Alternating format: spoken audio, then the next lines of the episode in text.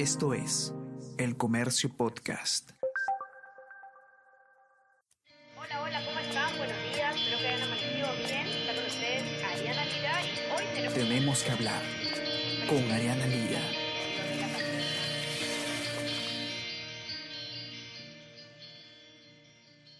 Hola a todos, ¿qué tal? ¿Cómo están? Espero que estén comenzando su día de manera extraordinaria. Yo soy Ariana Lira y hoy tenemos que hablar nuevamente del señor Tito Rojas, César Tito Rojas. Recordarán ustedes, conversamos el miércoles sobre esto, porque el día martes este señor, eh, ex dirigente del CONARE SUTEP y eh, miembro de, o, o relacionado eh, fuertemente con el Movadef, eh, ingresó a la presidencia del Consejo de Ministros. Este ingreso causó, pues, evidentemente mucha polémica. Eh, primero se creyó que se había reunido con el primer, Be- premier Bellido, pero tanto Bellido como el mismo Tito eh, Rojas negaron que la reunión había sido entre ellos y él pues dijo que había ido para buscar ayuda de PCM junto con otros representantes que venían de la región Puno. Hablamos nuevamente de él el día de hoy porque, según la nota de René Subieta, periodista de política del comercio, eh, César Tito Rojas no es extraño al círculo del oficialismo, digamos. Su relación de cercanía no solamente es con eh, el jefe de Estado, sino también con algunas personas del entorno de Pedro Castillo. Vamos a conocer más detalles sobre esta relación, entonces, y nos va a contar todo René. ¿Qué tal, René? ¿Cómo estás? Bienvenido. ¿Qué tal, Ariana? ¿Cómo están todos? Eh, gracias por la invitación. Sí, el- en la nota, bueno, hablamos un poco de, más de, de- de César Tito Rojas a partir de esta presentación que tuvo en la PCM el martes.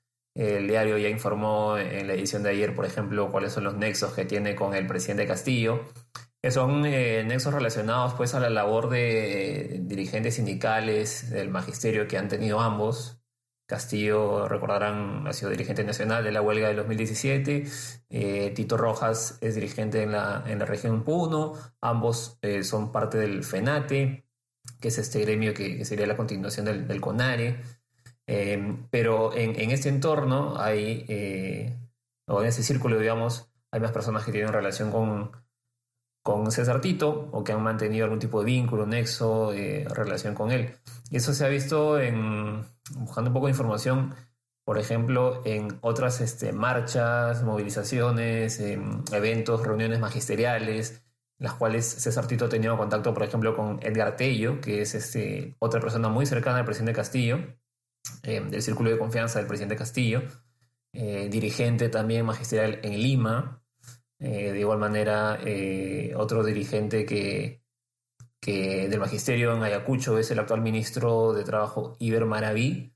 Eh, así que con él también pues ha sostenido reuniones, diálogos y lo que nosotros encontramos y estábamos explorando un poco era el, este, una conferencia virtual que tuvieron en julio del, del año pasado, eh, que fue difundida por el SUTE Lima, que dirige Tello, y que en realidad eh, lo que hemos visto era que mm, eh, César Tito era una persona asidua en estos eventos virtuales organizados por el SUTE Lima que, que encabeza Tello, y nos llamó la atención uno de ellos en el que justamente aparecen pues eh, César Tito, Igor Maraví, Edgar Tello, y también otra persona que es muy cercana al presidente Castillo, que es Mary Coila.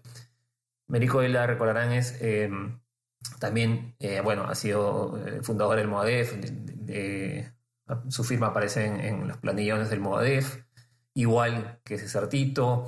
Eh, Mary Coila está en el FENATE también, igual que Tito y que Pedro Castillo, igual que Edgar Tello.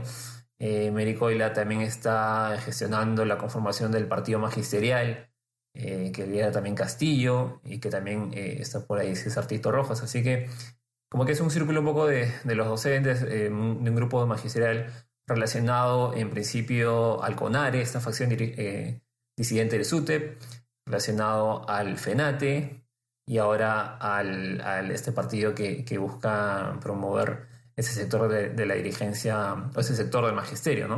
Entonces encontrábamos que hubo este, una conferencia en la que Tito cuenta justamente un poco el origen del CONARE, eh, se refiere también al, al, presidente Pedro Castillo, señala que es una persona eh, que para él, después de verlo en la huelga del 2017, le parece una persona que escucha las bases. Eh, decía, hasta ahora el compañero tiene la sapiencia de escuchar a las bases y asumir lo que las bases señalan. También participa en otro momento ahí Iber Maraví. Entonces es una muestra de que, como decías bien, Ariana, César Tito, si bien eh, apareció el martes en la PCM y, sorprendió a algunas personas, pues no es una persona ajena al entorno castillista, al entorno presencial y en este caso al entorno oficialista de Perú Libre. Así es. Entonces, claro, más definitivamente hay, hay cercanía con otras personas cercanas al gobierno. Eh, y lo, también otra cosa interesante es que ustedes, tú conversas con Tello, ¿no? Sobre, sobre precisamente su, su cercanía con, con Tito. ¿Qué es lo que te, te dice él? Bueno, eh, no, no quiso explayarse mucho en, digamos, el vínculo y la relación, pero ya anteriormente ha manifestado que sí, que, digamos, ha eh, llevado con él lo que él, lo que él recuerdo denominaba luchas, ¿no? Eh, magisteriales, Ahora me decía que lo conoce, pues, obviamente, de, eh, como dirigente magisterial. Eh, no, no, obviamente no lo, puede negar. Hay, evidencias que muestran el, la relación, el vínculo, los, diálogos que han tenido, hay fotos con, con, él, hay este, eventos virtuales con él.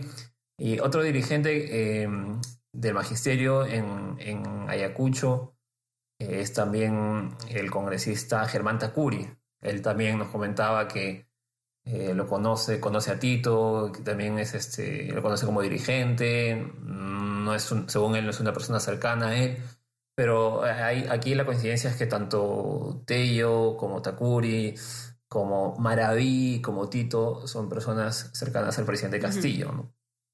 Ahora, el otro día, por ejemplo, en el, podcast hablábamos sobre esta ahora más famosa presentación que hace Carlos Basombrío en el Congreso eh, cuando él era ministro del Interior del gobierno de, PPK, ¿no? Que digo ahora más famosa porque, claro, en ese momento, si bien hablamos de eso, pero Castillo, al fin y al cabo, era una persona que políticamente no tenía eh, ni un cuarto de la relevancia que tiene ahora, que es jefe de Estado. Y ahora se recuerda mucho de esta presentación de Basombrío eh, porque él advertía ya la infiltración que había del MODEF dentro del magisterio y Tello aparece también en, en uno de los documentos que presenta en ese entonces Basombrío en el Congreso, ¿cierto? Así es, eh, hay que acordarse que la huelga eh, fue, claro, en el 2017.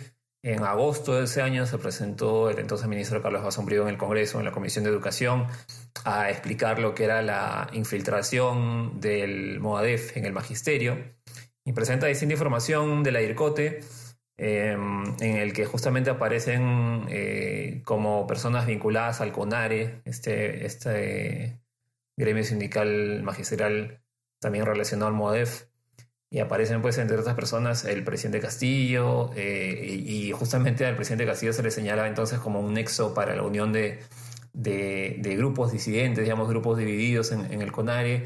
Aparece de Artello como dirigente del SUTE Lima, aparece César Tito Rojas como también dirigente de Puno. Em, em, por entonces también el Ministerio del Interior denunció a, estas personas y a otras como eh, presuntos miembros de una organización criminal que le llamaron por entonces los protestantes del sur. El caso fue archivado por la fiscalía ese año, pero se le vinculó pues este, a Castillo, a Tito, a Takuri, con esta presunta organización criminal que se buscaba eh, infiltrar y desplegar acciones en distintas regiones del país.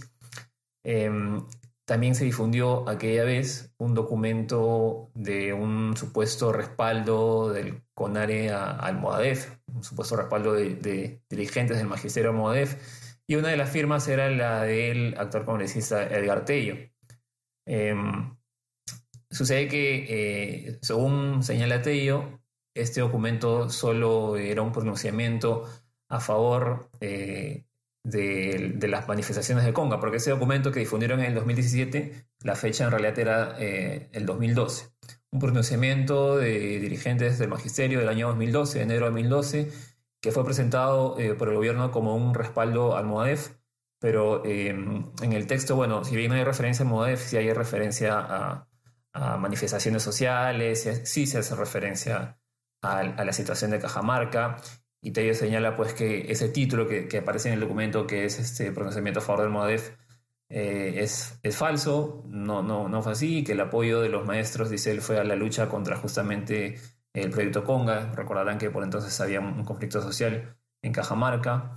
Según él, esto es obra, parte, obra, obra del, del SUTEP, ¿no? de la dirigencia del SUTEP que está vinculada a Patria Roja. Acuérdense que ahí hay una, una disidencia y por eso el CONARE, ¿no? y por eso el CONARE se, se dispersa, digamos, del, del CEN de, de, SUTEP.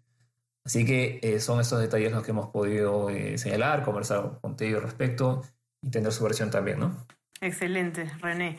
Eh, los que quieran leer la nota para ver todos los detalles, lo que ha conversado René Contello, también cuáles son estos vínculos que se han encontrado. Ya saben que pueden encontrar nuestra nota y nuestra versión impresa, los que tienen acceso, y si no, en nuestra web, elcomercio.p. No se olviden también de suscribirse a nuestras plataformas. Estamos en Spotify y Apple Podcast para que puedan eh, escuchar todos nuestros podcasts, no solamente tenemos que hablar.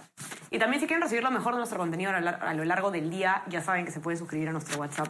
El comercio te informa. René, te mando un abrazo. Mil gracias por estar aquí. Gracias, Ariana. Gracias a todos. Conversamos. Sigan cuidándose y que tengan un excelente fin de semana. Ya nos eh, hablamos el lunes. Chao, chao. Esto fue Tenemos que hablar.